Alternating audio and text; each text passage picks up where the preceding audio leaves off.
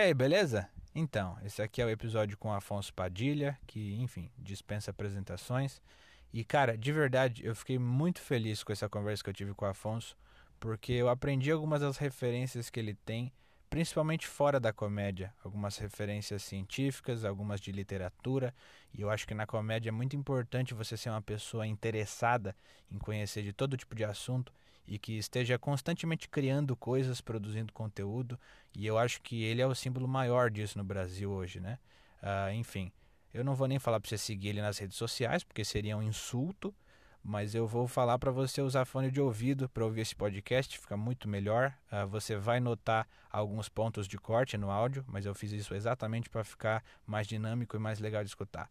Bom, sem mais delongas, vamos para a vinheta. E aí, beleza? Eu sou o Abner Henrique e esse é o Referências, um podcast de comédia em que a gente conversa sobre as nossas referências tanto dentro quanto fora da comédia. Espero que você goste. E o meu convidado de hoje é. Afonso Padilha. E aí, mano, como é que você tá? Tá bom, meu irmão? Tá tranquilo ou não? É. Atualmente a gente tá tentando não enlouquecer a cada dia, né? Tranquilo é uma palavra muito forte, né? É, tranquilo não dá pra tá, né? Mas estamos indo, estamos indo. Daqui a pouco acaba. É... Mano, Será que acaba? É. Daqui a pouco que... também é, uma palavra que é muito forte pro dia de hoje. Vamos, vamos elencar aqui umas palavras que seja tranquilo. Daqui a pouco vai passar. Gente, para de usar essa palavra. É, essa, duas palavras, na verdade, essa frase vai passar. Vai é, passar, é, mas vai demorar. Vai, vai, vai demorar a passar. Tem que ser. Tem que é. ser. Colocar um, mais um elemento. Estamos ressignificando no mundo moderno. É, isso.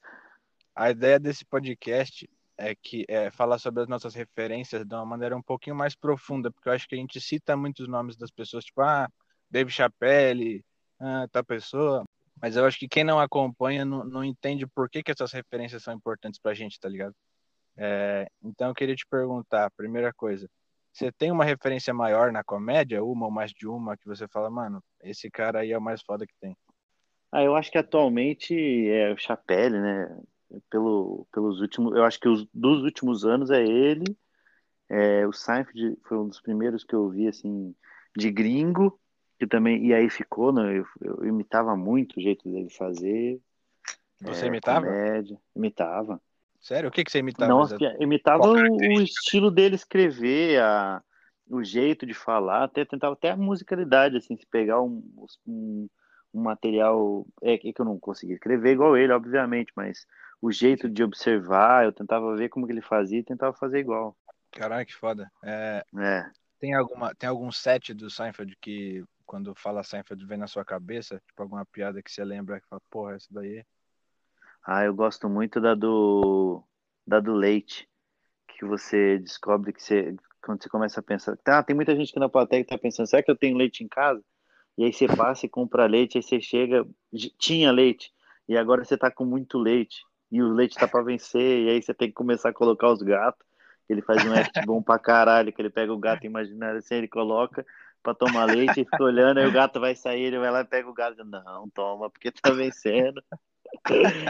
E aí ele fala sobre cheirar o leite, que eu cheirei, você cheirou e tá com cheiro de leite, mas já tá vencido. Cara, ele tinha uma capacidade muito boa de pegar uma coisa pequena e exagerar e criar uma puta cena em cima do negocinho, né? Não, muito bom, ele é muito bom. E ele fazia uma coisa que eu tentava fazer também, e até hoje eu acho que eu tento de uma maneira um pouco mais, é, mais minha e menos dele, tô tentando, porque é isso, né? A referência é, você começa sim, imitando para chegar num uma soma de coisas que chega em uma personalidade sua, que era ele fazia toda a piada, ele faz exatamente essa piada, e aí ele vai e, e faz uma cena dessa piada. Então o act dele é sempre assim. É sempre a piada e depois da piada o act. Nunca. É, dificilmente você vai ver ele fazendo o act e a piada no, no, no mesmo momento. Cara, você faz muito disso. Você tá falando agora, é. eu tô lembrando. É, eu lembro que teve um vídeo seu que me chamou a atenção por causa disso. Se não me engano, era um vídeo que você falava da, das expressões que a sua mãe usava tipo, tá com o cu dando bote, aí você listou um monte e você ia fazendo o acting de cada uma. É, primeiro falava, depois fazia. Ele faz muito isso. E aí eu lembro muito, né? na verdade esse show dele que foi, eu acho que um dos primeiros shows legendados que eu é, não falo inglês. Comecei a fazer o curso, parei, voltei e devo parar logo. É, devo parar de novo em breve. E aí ele foi um dos primeiros shows completos de stand-up que teve no YouTube antes do da Netflix ser tão acessível e tão popular. No, eu, eu, assisti ele muito, esse que entrou agora do uh, I'm Telling, né? a última vez que ele Last Telling, né? Uma vez Isso, que ele vai contar tô, é, essas piadas. E aí ele é, foi no YouTube 2010, antes até um pouquinho, tinha já no YouTube legendado. Então eu assisti muitas vezes esse show. Muitas vezes. Esse o Bastidores da Comédia, eu tinha, eu tinha a fita isso daí. Então assistia ainda, fita, DVD, tinha todas essas porra aí. Eu assisti muito, sabe? Muito, muito, muito. Esse mesmo especial dele, os videozinhos curtos. Antes de você antes começar de... Quando eu comecei. No ah, ano tá. que eu comecei. E aí eu, aí eu comecei a assistir o seriado Seinfeld também, mas assistia em partes porque, ó, você é cachorro, tô na casa da minha mãe. É, então, ah. volta e meia você vai, você vai ver. Vila sempre tem cachorro. E aí, e aí é, acontece um fenômeno. Você sabe que você também mora em Mauá, tem isso? Só para apontar, tá bastante cachorro latino. Porque assim, ó, aqui em casa tem quatro. E aí o que acontece? Ah, Passa, tá. sei lá, um cachorro solto na rua, eu não sei o que, que é, e aí esses os cachorros daqui de casa começam a latir, aí os cachorros da, lá do vizinho não sabe o que está acontecendo, mas ele está falando, vocês estão latindo, tem alguma coisa. Aí eles começam a latir. E aí os do lado começam a latir, é. e aí fica tipo um. Ele só para a quando sinfonia. o último para. É, ele só para quando o último. Acabou, acabou, então tá bom, vamos voltar a dormir. E aí todo mundo volta. Caralho, bicho. Enfim, e aí ele, eu assisti muito. Então eu não tinha TV a cabo, não tinha essas coisas, eu, eu assisti o que dava no YouTube ali, e esse show eu assisti muito. Nossa, e todos. Você, a do lavagem a seco, que é que, que não existe lavagem a seco, ah, lavagem sem água. Tem a do. De como ele fecha o show falando sobre conversar com a, com a privada, que você dá descarga, começa a subir, você começa a falar, não, pelo amor de Deus, não faz isso daí. Isso. É. Faz sobre o cabelo também na parede, que você vai jogando água e não, não vai saindo. Tem um... Tem Eu sei todo, esse show dele eu sei completinho, sei, sei todos os piadas. Tem uma questão de, de referência, porque você fala bastante, eu consigo sentir que você tem muita influência do Seinfeld, e eu estava falando com a Valque Miranda agora há pouco, é, o podcast que eu gravei com ele, de que a gente, eu acho que é mais influenciado pelos gringos do que necessariamente pelos caras brasileiros da antiga, sabe? Tipo, os primeiros a fazerem comédia. Sim, sim, é, sim. Chico Anísio, José Vasconcelos. Eu queria saber se você sente isso também. Eu sinto, mas é porque talvez o que eles fizessem, o, o que eles fizeram, na verdade, o que eles fizeram, talvez o que eles fizeram não parecesse tão, tão acessível pra gente. Por exemplo, quando eu via o Chico Anísio, ou ouvia alguma coisa do Zé Vasconcelos sem saber que o Zé Vasconcelos era o Zé Vasconcelos tão grande, ou o, o próprio o Jô, que também fez stand-up ali dentro do, do que a gente pode falar o que é o stand-up em si, ele, quando eu via eles, nenhum momento vendo eles eu pensei, caralho, eu, eu podia ser esse cara, entendeu? Nunca, eu nunca é, me enxerguei neles. E aí quando eu vejo, eu, eu comecei a fazer stand-up quando é, comecei a gostar de stand-up quando viralizou o vídeo do Rafinha, viralizou pra época, é o do Nana Neném. Nana Neném que a Cuca vem pegar. Quer dizer, ah, você tá. sabe que a Cuca vem. Não é? É, nossa, maravilhoso o jeito que ele impõe Quer a dizer, voz. Você sabe que a Cuca vem e deixa. Que merda de paz é esse? Esse, esse texto e o texto do. Fui num lugar chamado A Casa das Cuecas. Casas da, das Cuecas. Aí eu cheguei, o cara falou: Posso te ajudar? O que você deseja? Falou, eu queria um, uma, uma canoa, mas só canoa. Um bote, ele fala. Eu queria um bote, mas só um bote. Então, aí eu vi esse cara fazendo isso e eu sempre fui é, meio de resposta atravessada no colégio, nunca fui estudioso, uhum. então eu vi ele fazendo e falei, caralho, eu podia, eu, cara, eu acho que eu, eu podia fazer isso. É, uhum. E aí é, começou ali, aí eu, eu fui aqui em Curitiba assistir no, no teatro, fiquei sabendo que tinha stand-up, que era aquilo, aquilo que você viu no vídeo vai ter ao vivo aqui. Aí fui eu, meu irmão e um amigo meu, que, que é meu contador hoje em dia, aliás. Ele, meu contador e meu amigo, né? A gente foi assistir, e aí era o não era o Rafinha, era o Danilo, Oscar Filho, o elenco era Danilo, Oscar Filho, Léo Lins, Fábio Lins, Marco Zene e Diego Paiva, que era um comediante que hoje em dia é médico. Mas na época ele era comediante. Tinha um teatro de 300 lugares, tinha 100. E aí eu vi os caras fazendo e novamente eu tive esse sentimento de, meu Deus do céu, eu quero fazer isso, porque eu vi eles e, e achei acessível. Talvez essa a gente não tenha tanta referência no, no Chico, no, no Zé Vasconcelos, etc., por conta de não, não, não, não se ver neles. Sim, sim. E tem uma questão que é importante a gente falar, que, tipo, eu respeito muito os caras e eu acho muito engraçado. Eu vi um Não, show tá do Chico louco. Eu, eu assisto.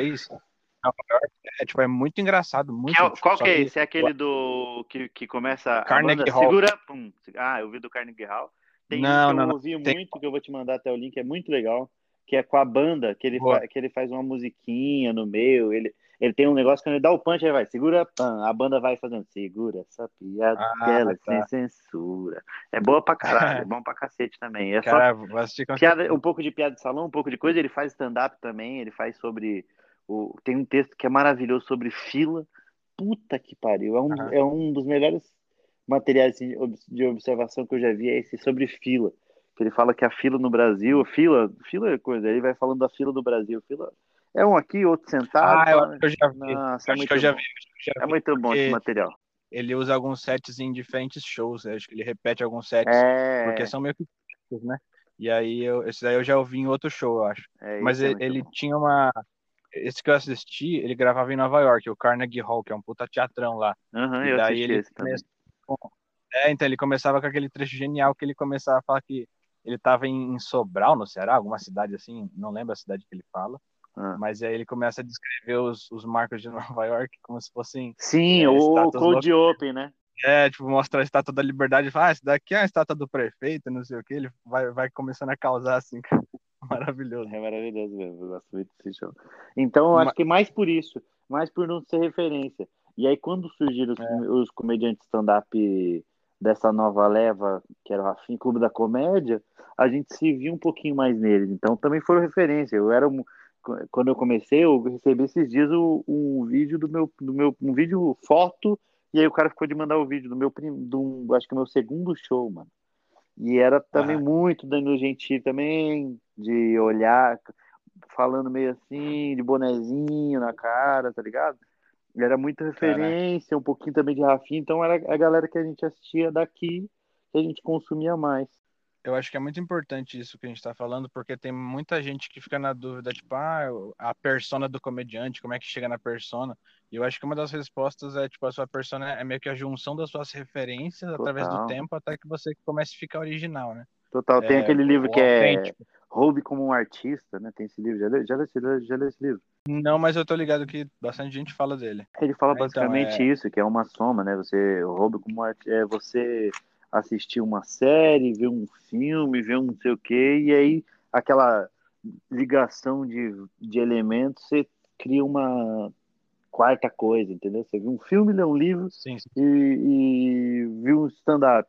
E a soma daquilo dali forma uma, uma, uma nova coisa, e aí você vai olhar e falar, cara, mas tem um pouquinho disso, um pouquinho daquilo, um pouquinho daquilo, sim, mas é uma coisa única feita de outras coisas. Assim como o próprio ser humano é, né? A gente é, é você é 50% do seu pai, 50% da sua mãe. Aí 25% do seu avô, 25% da sua avó. Esse 12,5% do seu bisavô, 12,5% da sua bisavó. Então, é, até a é. gente é formado por uma soma de, de, de referências, aí a nossa cadeia genética vem disso, né? É, e, e, também tem essa parada de que no começo da carreira, todo comediante, ele meio que se parece muito com a referência dele, até que ele começa a conseguir ficar diferente. É, eu tava vendo uma vez um documentário do, do tipo, o meu comediante favorito é o, o Frank Boyle, que é um ah. escocês. E ele se inspirava muito no Bill Hicks. E aí o Bill Hicks tem um documentário sobre ele que ele falava que ele se inspirava muito no Woody Allen. E aí os amigos dele falavam, cara, as primeiras apresentações do Bill Hicks, ele era igualzinho o Woody é. Allen. Igualzinho, tá ligado? E você falou que o teu era Danilo, né? Danilo era muito, eu era muito parecido com o Danilo, eu tentava pegar alguma coisa do, do, do, do Rafinha também, tinha do, do próprio Seinfeld, que foi o que, eu, que era referência é, grande para mim na época, mas era tudo guardado as devidas proporções e tentando colocar. E aí, um Frankenstein ali que era uma voz de, de alguém tentando fazer alguma coisa, mas nunca foi igual, assim, parecido, é, parecido. Sim, sim, sim. O, o Seinfeld, ele despertou, né, não sei se foi ele ou, ou ou onde você, mais você viu, mas tem uma coisa bem forte de comédia de identificação, né? É, eu identificação fazia, eu ia, fazia muito. Quando eu, quando eu ia abrir o, o show do Alma de Pobre, eu lembro que eu assistia aquilo e eu dava realmente muita risada porque eu me identificava com muita coisa e porque era diferente das piadas de pobre que eu ouvia antes. Era uma, eu senti que era um passo a mais. Você estava conseguindo falar algum discurso sobre ser pobre ou classe média baixa que seja. É, foi, foi um show que era, foi bastante, o, que, que foi meio um, um, quase um, um ponto A ali, um finalizar uma história com finalizar uma história que eu, que eu, que eu tive de comédia de identificação, de observação, de coisa mais cotidiana, porque eu fiz muito né, disso e, e, e, e é, basicamente minha, os poucos anos de carreira que eu tenho, 10 anos, todo mundo tem poucos anos, mas eu tenho 10 anos, foi Sim. baseado em cima desse, desse, tipo de comédia. E aí agora era começar a rodar com o show que era uma no, um novo desafio que também pode levar 10 anos para conseguir acertar alguma coisinha um pouquinho a mais. Né? É, então, o próximo, o solo chamava Eu Não Tenho Maturidade, né? É. E eu tô ligado, eu vivo testando bastante coisa. Uhum. É, e você começou nessa pegada de começar a tratar de assuntos tabu na sociedade. Uhum. É, eu queria te perguntar, o que que te, te incentivou a fazer isso? De onde veio essa, essa necessidade de falar sobre assuntos tabu?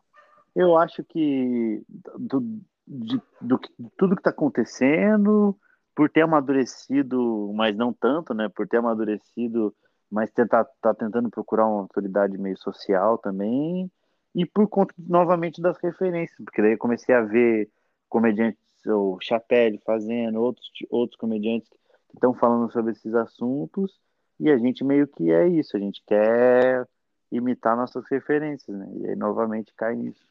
Aí eu sim, vi eles sim, fazendo, sim. aí eu olhei e falei, porra, eu queria fazer isso daí que eles estão fazendo. Assim como quando eu vi o Seifert, ou quando eu vi os caras fazendo um humor observacional ou de identificação, eu falei, puta, eu queria fazer isso daí. Queria conseguir fazer isso aí. E aí eu fiquei fazendo, fazendo, fazendo para tentar chegar o mais próximo do que eu achava que eles faziam. E aí eu fiz, aí chegou um momento que eu falei, tá, agora eu quero fazer, eu queria fazer aquilo dali que eles estão fazendo também, mas novamente do, do meu jeito, até porque não tem como fazer como um chapéu ou como o Chris Rock, porque eles criaram o jeito deles de fazer e é referência para uma caralhada de gente, né? Sim, Mas é sim. difícil pra caralho. É. E você sentiu uma dificuldade inicial de plateias que de repente dão mais risada de humor de identificação do que humor, é, humor tipo de argumentação, de reflexão? Total, total, total. A plateia ela se diverte muito mais com observação, com identificação, com putaria. Ela dá muito mais risada com isso. E não tem nem não é nem culpa delas, é porque realmente é mais engraçado. Eu dou muito mais risada vendo é, o, o, show do Jim Gaffigan do que o do Dave Chappelle. Isso é um fato. Sério? Eu dou risada, eu dou muito mais. Porque tem muito mais piada por minuto, tem muito mais coisinha pequenininha ali, coisa mais boba, que é boba, né? É, no sentido de desse tipo de comédia que a gente está falando e do que o do Chapéu, mas o Chapéu é uma construção muito bem escrito, e é, é aquele que você olha e fala, meu Deus do céu, dou risada e, e fico pensando, cara, como que ele chegou nisso, entendeu? Agora o Jim Gaffigan é piada, sim, piada, sim. piada, piada, uma piada atrás da outra, um, um bando de piadas sobre um assunto só que é pequeno também, entendeu? Uhum. É, o Jim Gaffigan ele tem uma capacidade muito grande de, de fazer várias piadas sobre assuntos às vezes muito específicos, coisas muito pequenas. Né? É. E quando ele gera a identificação nessa coisa pequenininha, te acerta muito precisamente. Uhum. E, aí é, e, aí, e aí tem isso. É, questão da risada mais, mais, mais, mais fácil, vamos dizer assim. Mas é, nem gosto de usar esse termo risada mais fácil. Mas a galera é, consegue, acho que deglutir, não sei se é essa palavra, mas ela consegue digerir rapidinho essa, essas piadas, que já vem mais basicamente pronta, assim, para você. E aí eu senti isso na pele, porque imagina, eu tô em 2019, eu tô rodando com Alma de Pobre, que é um show de identificação, barra observação e também ali umas colocação sobre uma diferença social, sem ficar fazendo comparação rico e pobre, mas é, falando do meu ponto de vista do, do que eu vivi, e a plateia ria pra cacete, você acompanhou alguns shows, assim, ó. se divertiam bastante, Sim. a gravação do especial também foi legal pra caralho, você Você tava lá, foi um. um... Você não tava lá, mas você, você tava no dia da gravação? Eu tava. Você tava, tava na segunda sessão, né? Você foi na segunda sessão. Sim. Isso. Sim. A galera se divertindo pra caralho. Foi legal pra cacete ver. E aí, logo do, virando o ano, eu comecei a fazer esse, esse outro material, que fala um pouquinho de, de outras coisas, mas que eu quero tentar trazer o, o que eu fa consegui fazer no Alma de Pobre, que é, mano, fazer as pessoas rir ali e não ficar me preocupando em ser panfletário e com o discurso, mas falar umas coisas que eu quero falar Sim. de um jeito engraçado. Até porque agora, ontem a gente estava na, na, cozinha lá, estava em São Paulo, né? Dei um pulo agora, já voltei para Curitiba, que a gente estava falando sobre essa coisa de. É, o Porto dos Fundos postou um vídeo lá, apagou, e aí foi pedir desculpa, e não tem problema nenhum pedir desculpa também. As pessoas falam como se fosse sim, sim. um tiro pedir desculpa. Não é nada, só vai lá e pede desculpa. Mas tirar, e aí abre um precedente do caralho, e aí fica uma coisa meio caralho, mas puta que pariu. A gente se, se podando é foda, né? A gente tava falando sobre o Jim Gaffigan, tem uma característica dele que eu, eu vejo às vezes em você, que é ele fala, mano, vou falar 25 minutos sobre animais. E aí ele começa a falar sobre animais. E ele fala, vou falar sobre um assunto tal, muito específico durante muito tempo e começar a destrinchar todas as premissas possíveis sobre aquilo. E você é muito um cara desse tipo, né? É, então, mas eu, eu, eu, eu até queria saber se ele se, se ele pensa eu vou falar sobre durante tanto tempo, assim, porque eu não, não penso nisso, né? Eu só quero falar, vou falar. Não, sobre... não, não, não, é, é. Ah, sim, é, sim, não, sim, sim. Eu, ah, não, eu, eu tiro o máximo pensamento... possível, é, sem, sem esse pensamento de tempo, mas, é, mas acaba caindo não, nisso, né? Acaba virando isso, né? É, porque produz muito em quantidade. É, né?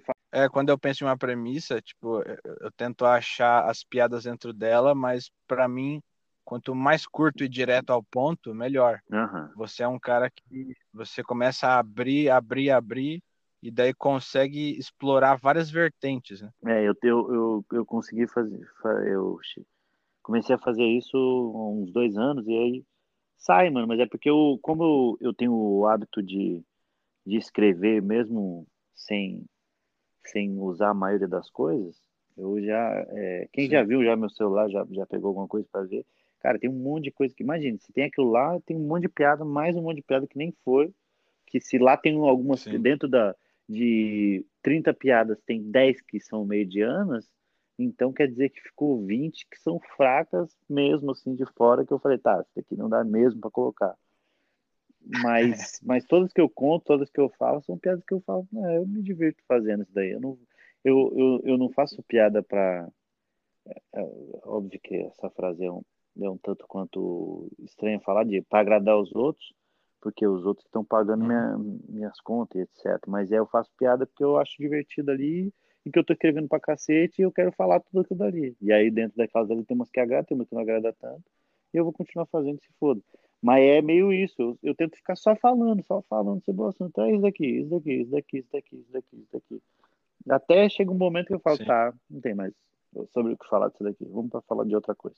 Na real, você sempre foi, quer dizer, não sei se sempre, é quase um prolixo. eu te acompanhei é, você sempre foi um, um, um, escritor compulsivo, né? Você sempre você tinha blog, aí você escreve, você, você tá, lançou agora um livro infantil, aí você vai lançar um livro de crônicas da quarentena. Você sempre gostou muito de se expressar através das palavras, né? É, cara, mas eu não sei, eu não sei nem sabia que eu, eu, eu penso muito so, di, direto eu penso sobre isso, sobre sobre ser um escritor ou ser um, um cara que escreve um monte de piada. Na verdade, eu, como eu, eu trabalhei com um monte de coisa que eu nunca gostei, agora eu achei algo que eu gosto, eu meio que fico me cobrando para continuar fazendo isso daí, para não precisar fazer outras coisas. Então, eu, não é que eu me obrigo a escrever, mas eu escrevo, que nem eu tô nessa quarentena, eu, eu não estou escrevendo stand-up, stand-up de pegar e desenvolver coisa, porque eu acho que ninguém tá, né?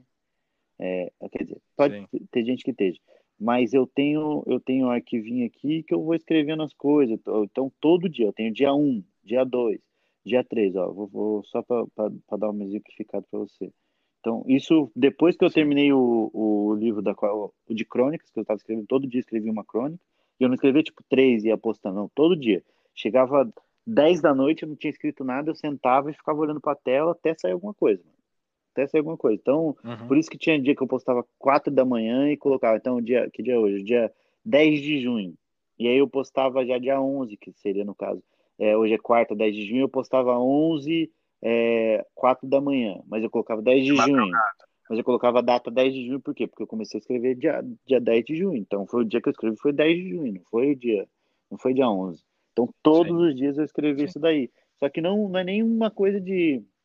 É, é, de. Ah, é escritor, não sei o que, é de colocar para fora os sentimentos. Nada, eu não sou nada romântico nesse sentido.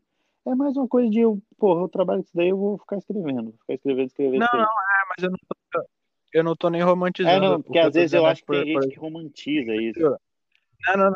É, não, não, a questão é como comediante, eu tô vendo como comediante, tipo, tem muito comediante que é muito bom, só que o cara não tem a prática de escrever muito, porque ele se apega às melhores piadas dele, e aí ele fala, mano, isso daqui tá funcionando muito bem, vou continuar fazendo. Sim, sim, não sim. é fácil ter essa disciplina de estar tá sempre criando coisa nova, porque geralmente nem tudo que a gente cria é bom. É, não. Então algumas Muita pessoas coisa, têm... né? Bom, tá maluco. Talvez... A maioria das coisas não é bom. Aqui, ó, dia 1 um, eu escrevi sobre velha, e dia 2 eu escrevi sobre é, gente que tem problemas de ficar sozinha, sabe? Que coisa. Aí do outro é sobre os ET, dia 3 ET. E aí eu vou escrevendo, eu vou dando uma pesquisada sobre alguma coisa, ou leio, ou algo que eu leio sobre Deus, dia 4, dia 5 sobre vício, dia 7, até pulei que é dia 6, 7, tarefa, tarefa de casa, de lavar louça. Aí eu vou só anotando, escrevendo umas coisas que a maioria não é nem piada e a maioria do que tá aqui não vai nunca para lugar nenhum, ou vai para um texto lá na frente, ou vai para alguma coisa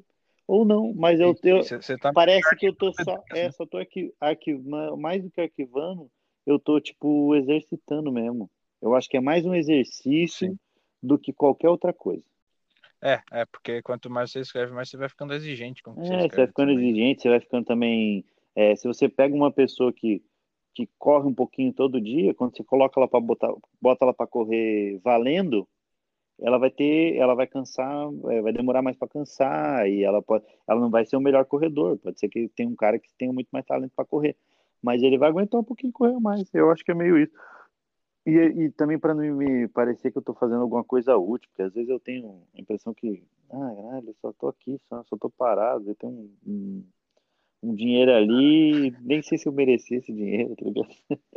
Aí eu fico talvez tentando é. justificar para mim mesmo tudo que eu conquistei mesmo não sendo muita coisa. Caraca. Não, é bom, isso daí gera em você vontade de criar. É, gera vontade é... mais para um, é um, um, uma, uma forma de agradecimento pro universo barra pedindo desculpa, né? muito, é um muito obrigado cê, e desculpa tem... qualquer coisa. Você tem lido bastante atualmente, né? Você, atualmente, quer dizer, não sei quanto tempo você, você lê, mas eu sempre vi você bastante interessado, e principalmente eu lembro de ver alguma vez você falando sobre o Veríssimo, que é um cara muito referência na questão de escrita de crônica. Hum. É, eu queria te perguntar qual é a característica que te chama a atenção, assim, para quem nunca leu o Veríssimo, por que, que é interessante ler? Ou, ou, alguém mais, enfim, não precisa ser só ele. Cara, eu gosto muito de escritores que são diretos, eu pego às vezes uns livros para ler e é cheio de nove horas, cheio de, de muitas descrições. E eu sei que isso é bonito pra cacete, que, e com umas. Umas não, cheio de, cheio de nove horas, sabe? Umas descrição lá, e a parede. É, a, a, parede marmorada que lembrava não sei o quê, e aí vai falando um monte de referência só para falar que é uma parede, e que é legal, que, porra, isso é um. É, isso, a literatura é isso, né? Mas como eu sou meio burro, no sentido de eu não estudei, o caralho, eu comecei a ler, comecei a tentar fazer o negócio, eu acho que eu sou mais. Mais vamos, vamos direto pro assunto. Então, eu gosto muito do Rubem Fonseca, que faleceu agora recente. Cara, ele é foda demais, sim, demais, sim. demais. É o do Mandrake. Eu vi algumas palestras dele. É, não, ele é, ele é demais, demais. Assim, ó, é impressionante. Ele é um contista e, e um romancista de, de coisa policial que é exatamente isso, ele já vai contando o que está acontecendo mesmo no bagulho. Uma vez ou outra tem algo ali mais é, cheio de frufru ali, mas é, é, é que vai virar para alguma coisa para a história e, e. É, é meio roteiro, é isso, né? Roteiro é mais direto, não fica descrevendo muito o que, que é. Ai, uma casa. Tanto que quando eu estudei alguma coisa de roteiro, era isso. Não precisa ficar falando um monte de coisa, porque o diretor que vai dizer isso. Então você só fala qual que é a locação, o que tem basicamente a ação e o diálogo. Então eu gosto meio disso. E o Veríssimo tem isso, de escrever direto, assim. É... Ele escreve escreve fácil, só que, cara, é difícil pra caralho escrever fácil, né? É. É muito é, difícil escrever é, fácil. expressar. Nossa senhora, dizer tudo É, que você é. quer dizer com dois personagens ou com dentro de um diálogo que parece que, que flui assim com facilidade e aí você vai é, outras pessoas vão tentar fazer não consegue e ele faz isso muito bem e aí como eu- talvez eu tenha pegado o hábito de ler lendo ele talvez até a, a minha formação de, de leitor seja dessa maneira por conta por conta disso né então comecei lendo ele talvez eu, tenha tudo que eu vá ler eu tenha eu busque algo naquele escritor eu busco algo que o Veríssimo entregou entendeu Boa, e aí boa. tem e eu tenho e, a leitura É. para mim também é, é, não só complementando a leitura para mim também é, é meio é meio como uma escrita eu leio também como é, forma de exercício para o meu trabalho então tem umas coisas que eu leio que eu nem gosto mas eu, eu continuo lendo ali para terminar e e aí meio quase é uma obrigação barra prazer, entendeu? Sim. É tipo terminar de ver um filme É, ruim. tipo terminar de ver um filme ruim, porque é meio exercício pro meu trabalho também. Eu preciso ler para para me tornar um, um- eu, eu na minha concepção de do que eu eu posso vir a ser um bom comediante é escrever, ler, assistir umas coisas para essas três coisas fazem com que eu consiga me expressar melhor, já que eu não tenho um, um talento nato, já que eu não, entendeu? Eu não tenho esse tipo de coisa, então eu preciso Ah. é, consumir muito para conseguir dar um pouco. É isso. Eu preciso consumir muito. E eu sou um cara que eu preciso ler, por exemplo, eu leio três livros. Cara, eu, eu, tem gente que lê três livros e absorve os três livros e consegue é, tirar muito dos três livros. Eu leio três livros, eu, é umas cinco frases assim que me que, que fica na minha memória e que eu consigo colocar em alguma coisa. Tirando isso, foi só uma leitura ali que foi um exercício para minha cabeça continuar funcionando. Então, não é nada de também de românticos, né? Mano, tem um bagulho que aconteceu com um amigo meu, não sei se você se identifica com isso daqui. É, tipo, era um maluco que ele era, tipo, muito popular na, na escola, tinha vários amigos, tipo, era um cara muito feliz na adolescência, tal, viveu bons momentos. Aí chegou na vida adulta, ele falou, putz, mano, eu não estudei, tá ligado? Tipo, caralho, e, e tem um monte de coisa que é importante eu saber. E ele começou a correr atrás e, tipo, mano, agora que ele tá, sei lá, 26 anos, aí ele tá querendo conhecer, tá lendo, tá consumindo. Você se identifica com isso de alguma forma ou você sempre foi um cara que correu atrás de conhecimento? Não, me identifico total. Aliás, você é uma ótima pessoa esse seu amigo aí. Eu total, total, não estudei nada. Eu não era, eu abraço. não era, eu não era, eu conhecia todo mundo, por exemplo, os colégios, as coisas, eu sempre conheci todo mundo ali, não era popular, porque não era bonito, mas não era e não sou, mas eu era pior, era menos, menos, era, era mais pior, né, que fala. É, e aí eu, só que eu não estudava também, eu só queria ficar conversando com, eu tinha dois, três, é, é, a minha vida de adulto é exatamente a minha vida de, de adolescente, é dois, três amigos ali rodeando e a gente sempre buscando coisas para fazer para É. para entreter, comer alguma coisa, outros ficar trocando ideia até acabar o dia e dormir. É basicamente minha vida até até hoje ainda é assim, enquanto não tiver família, acho que vai ser assim. E aí no colégio era desse jeito, eu ficava conversando, o Ali subindo, eu conversei durante, foi um grande amigo meu durante muito tempo, aí aqui na rua tinha dois também que convivia muito. E aí eu não, eu só queria saber disso, de ficar conversando, de ver um, de ver filme, eu sempre gostei de ficar dentro de casa vendo TV.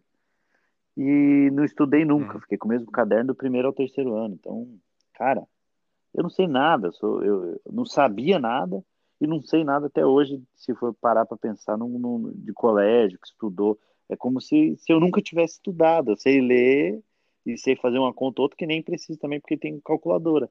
E aí, depois que eu comecei a fazer comédia e, e que eu comecei a, a tentar me dedicar à, à profissão e a, a isso, que é a minha vida, aí eu comecei a ler e tentar correr atrás. E aí, eu, hoje em dia, eu tento estudar coisas sobre política, mas também entendo muito pouco, mas ouço muito filosofia, escuto pra caralho. Eu vim, que eu fui pra São Paulo, na quinta, eu, eu fui, eu escutei o, duas palestras do, do Karnal, vi o Atila Yamarino falando não sei o que lá, falando sobre o, o que está acontecendo. Eu tento me manter informado e tento aprender com esses caras alguma coisa que, que eu possa usar na minha vida, na minha comédia. Mas, cara, eu sou burro pra caralho.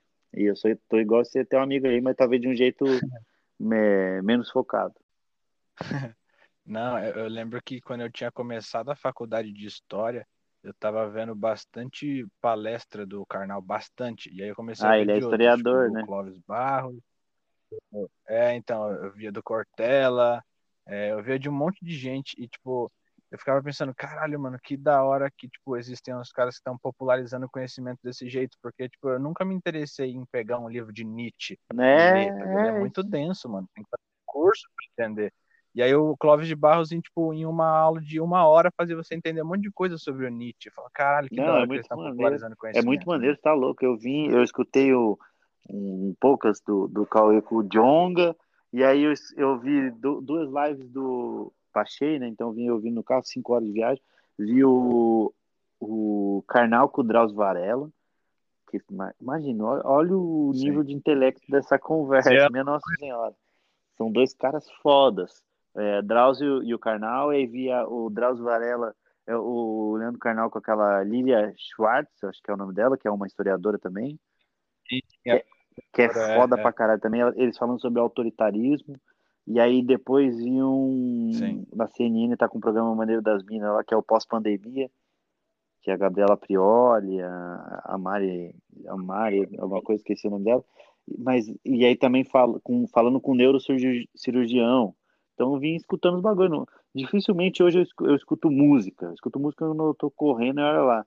Mas, mas eu sempre estou tentando ouvir uma palestra, vendo o Doc, o Meteoro Brasil, que é um canal que eu gosto muito, a gente sempre troca vídeos, né?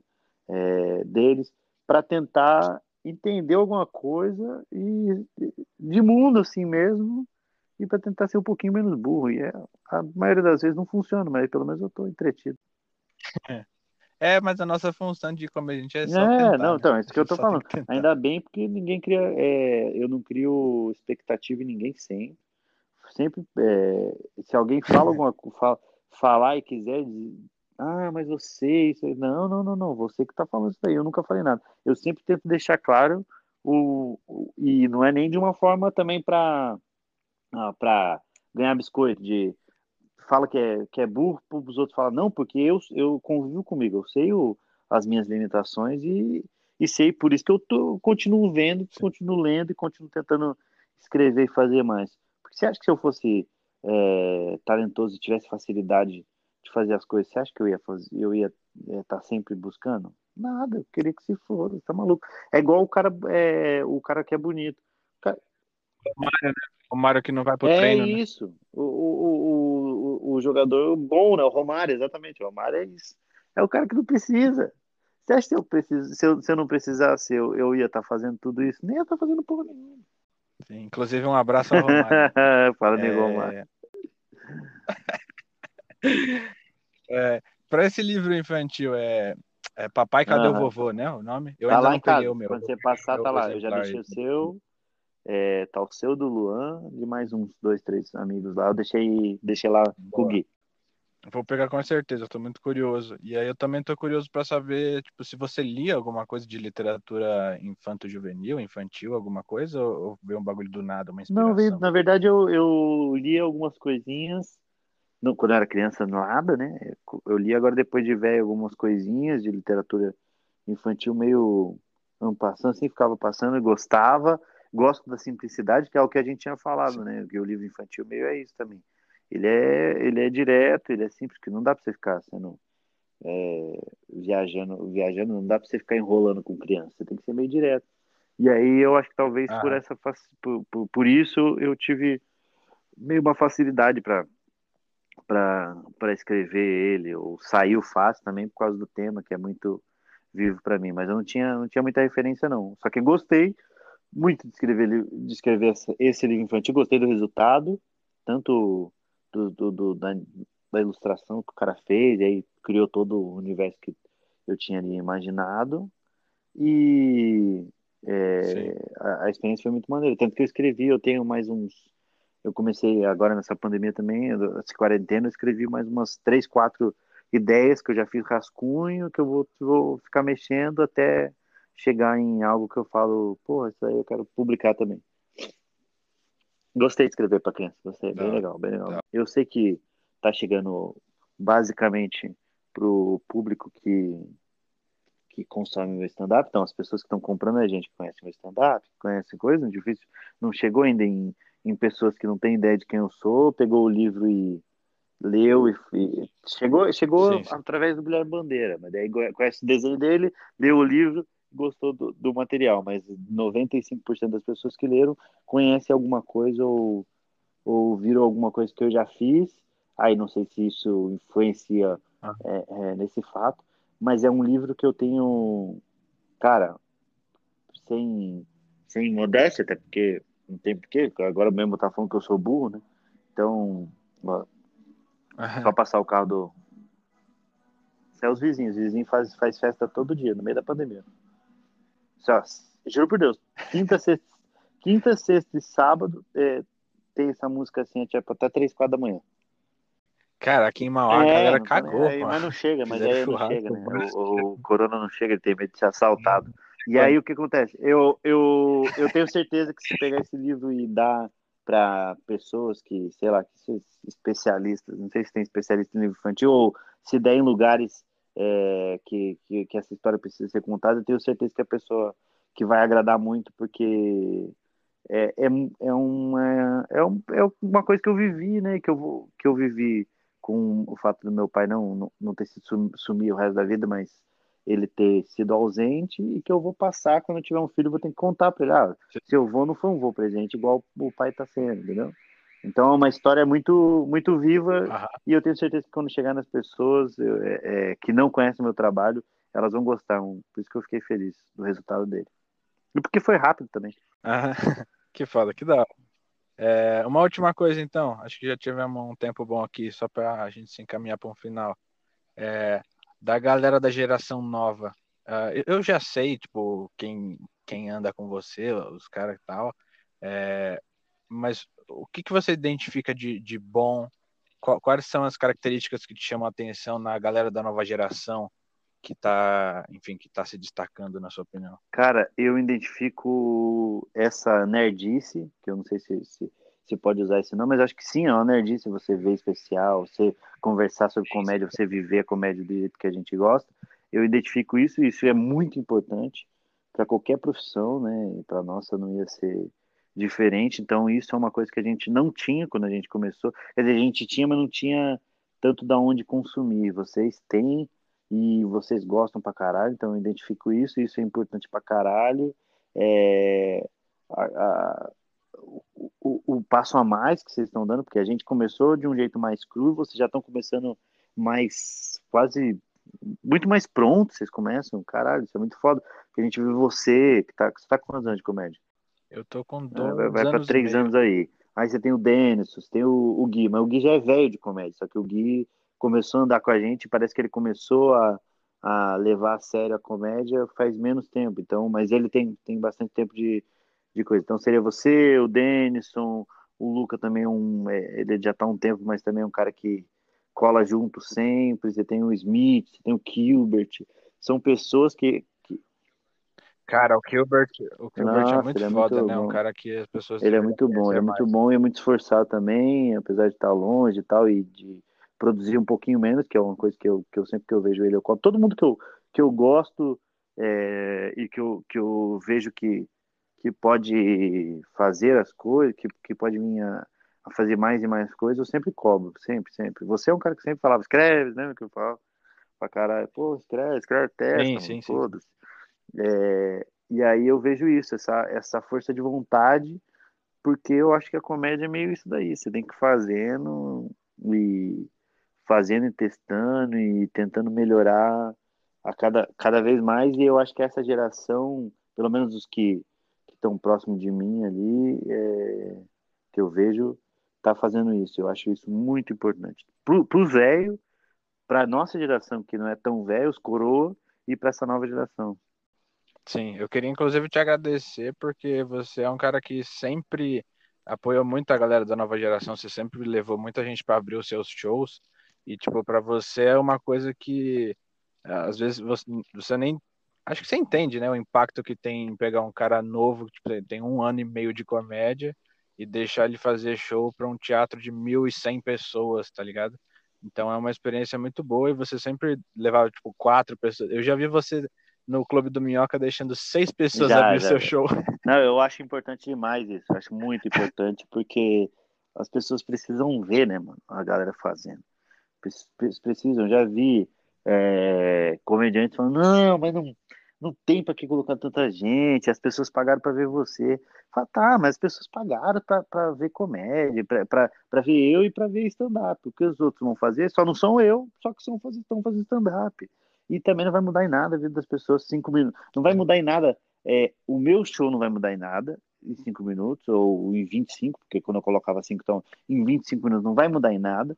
Para as pessoas não vai mudar em nada porque elas já estão ali mas para quem está fazendo, porra, é uma, é uma, é uma importância muito grande como cancha, como é, ver o que é fazer para um, monte de gente ali, testando material, gravando um vídeo nessa nova, nessa nova geração. A gente está, além de como comediante stand-up, a gente também tá, virou videomaker aí, talvez, um videomaker não, a gente tá um, quase um youtuber, sim, sim. mas é porque a gente precisa chegar nas pessoas, é o nosso meio. Então, tem, olha, olha o, o, o tanto de pró que tem para a pessoa que está fazendo, para as pessoas que estão, para mim que estou cedendo espaço e para a plateia. Então, cara, para mim não faz diferença nenhuma, não faz diferença nenhuma. É, e, aliás, vai fazer diferença para melhor, porque eu vou entrar já com a plateia já se divertindo um monte, vou, a comédia vai estar tá ganhando porque tem um monte de gente fazendo, só tem, só tem vantagem. Eu, nunca ninguém que veio conversar Sim. comigo é, questionando de um jeito meio é, quase autoritário de por que, que se coloca tanta gente para fazer, é, teve bons argumentos para. Ninguém, ninguém. Ah, mas a plateia. Você não acha que a plateia cansa? Não acho que a plateia cansa. Até porque a, as pessoas estão vendo gente diferente e elas, no final das contas, vão ver eu. Ah, é, então eles queriam ver uma hora e dez, vão ver 50 minutos seu. Tá, mas viu 25 minutos do outro. Você não acha que as pessoas podem pegar até, ah, não, mas eu não, eu não queria estar tá vendo isso daí. Foda-se, eu não, não queria estar tá vendo. Já está vendo, e se gostar vai ser até vantagem. Não, não, tem, nem, não tem nenhum argumento é, é, para que, que prove que é, que é ruim. Nenhum, nenhum, nenhum. Eu não consigo ver nenhum. Sim, sim. Na verdade, na verdade, os gringos, as grandes referências fazem isso, né? O Chris Rock, mano, era praticamente uma hora de show só dos caras abrindo, fazendo tipo 15 minutos, quatro comediantes e depois ele fazendo mais uma hora e sei lá, É, não, a gente foi show. no show do Kevin Hart. Então, os caras têm até é, MC, mano. Que eles têm aquele é, Red, Cup, Red Cup Guys, que é os caras que andam com ele sempre, que até tá naquele documentário dele. É, é, é e aí entra o cara, faz stand-up, aí o cara vem, entra, faz stand-up, aí chama o comediante, vai, faz, aí esse mesmo cara entra, faz mais um pouquinho, aí chama outro comediante a gente faz, e esse cara vai, aí ele fala, agora vai começar o show. E não muda em nada o show, mano. E as pessoas se divertem pra caralho. Tá doido, só tem vantagem, só tem vantagem. Só você tá colocando um monte de gente pra abrir. O comediante tá comendo um monte de comida boa no camarim, vivendo um pouquinho do que a gente consegue. É, mano, porra, é legal pra caralho você, você viajar. É, Pergunta é pro Denis, esse, esse, o primeiro show que, que eu, a primeira semana que eu fiz é. de turnê esse ano é, foi foi a, a única, né? Primeira semana, né? primeira e única que teve foi em Santa Catarina. Eu fiz Blumenau, é, Blumenau, Joinville, no, no, sábado, domingo, Jaraguá do Sul e segunda-feira, Brusque. E o, eu trouxe o Denis. Eu paguei a passagem dele uhum. e paguei o, o, hotel e um cachezinho. E é. Que aliás eu acho que eu nem paguei ainda o cachê dele, mas ele vai, do nada, vai pingar um dinheiro na conta dele que ele vai ficar felizão. mas, cara, Pergunta para ele, pergunta para ele a, a, experiência é muito maneira, cara. É muito maneira a gente poder dividir isso. Viajar. Você viajou com, com o Dipo para Campo Grande, né? Você sabe um pouco do disso que eu tô falando. Porra, você tá indo para outra cidade ah, para fazer stand-up, vai comer umas comidas boas pra cacete. Pode ser que pinta uma DM no Instagram, você vai acabar transando. Ele só não transou porque virou mole. Ele, tá, tá, ele vai viajar, vai testar piada para um público Sim. diferente, vai comer comida boa. Cara, gente, eu, a coisa que eu mais gosto de fazer é comer, né? Mais, mais do que fazer comédia. Comer, aí fazer comédia. Sim. Então, é, comendo comida boa pra cacete, comer umas picanhas, um, uns macarrão que nunca tinha comido na vida. A gente foi numa balada lá, várias minas, conversando com ele. É, viajou trocando ideia pra cacete. Olha, olha essa experiência. Posso falar, eu andando com vocês, eu, eu experimento às vezes uns bagulho de rico que eu fico tipo, caralho, existe é, um mano. outro mundo diferente do que eu vivia antes. Tipo, mano, existe um mundo em que tem uma comida que é muito melhor do que a que eu como, só que ela é, é muito mais cara. Aí, e aí a gente acaba comendo de graça, porque os produtores pagam. Tá entendendo? Eu não sei durante quanto tempo eu vou ter é. esse, essa, essa vida, eu digo, nesse sentido de rodando, etc. Agora mais do que nunca a gente não sabe, mas eu não sei quanto tempo. Então por que que não pode ter gente junto, comendo, trocando ideia? Porra, é legal pra caralho, muito mais maneiro. É da hora. E eu, eu acho importante a gente ter falado sobre isso porque pode parecer para quem está ouvindo que isso é uma coisa óbvia que você falou, mas a verdade é que a maioria dos comediantes não fazem isso e tipo é é importante é, incentivar não, muito, essa prática. Eu, eu, o, eu comecei a fazer isso aí, aí o Di também tava, né? Teve, teve vez que tava você, o Murilo, o Lucas abrindo. É, começaram sim, a ver sim, sim. Que, que dá para colocar. Ainda tem outros que são reticentes, acham que vai atrapalhar o show, que aí é um ponto de vista dele também, que ele deve ter é, o, acreditar nas coisas dele e aí sim, sim. É, eu discordo completamente. Eu acho que quanto mais gente estiver abrindo, mais gente puder se divertir, mais gente puder comer aquela comida boa que a gente tá comendo, trocando umas ideias, comendo as minas. E... Que da hora. Eu acho que a gente se aprofundou bastante sobre alguns temas, essa era a intenção do podcast. É... Você tá colocando é semanal? É como é que é? eu comecei essa semana, a intenção é ah. é colocar semanal. Tô gravando alguns para armazenar. Eu vou começar, eu vou começar a gravar um podcast semanal. hoje. Vai ser sobre meio ligar o, o, o microfone e ficar falando só umas ideias, essas que eu tô escrevendo. Hoje vai, acho que o de hoje vai ser sobre vício, ah, então tá. vou ficar tá. meio Bilbo, exatamente, já queria. Vai ser desgraça o nome do, do podcast, desgraça. Essa frase é bem característica. É, eu vou fazer. Mano, é, muito é, obrigado. Irmão, um abraço, abraço velho.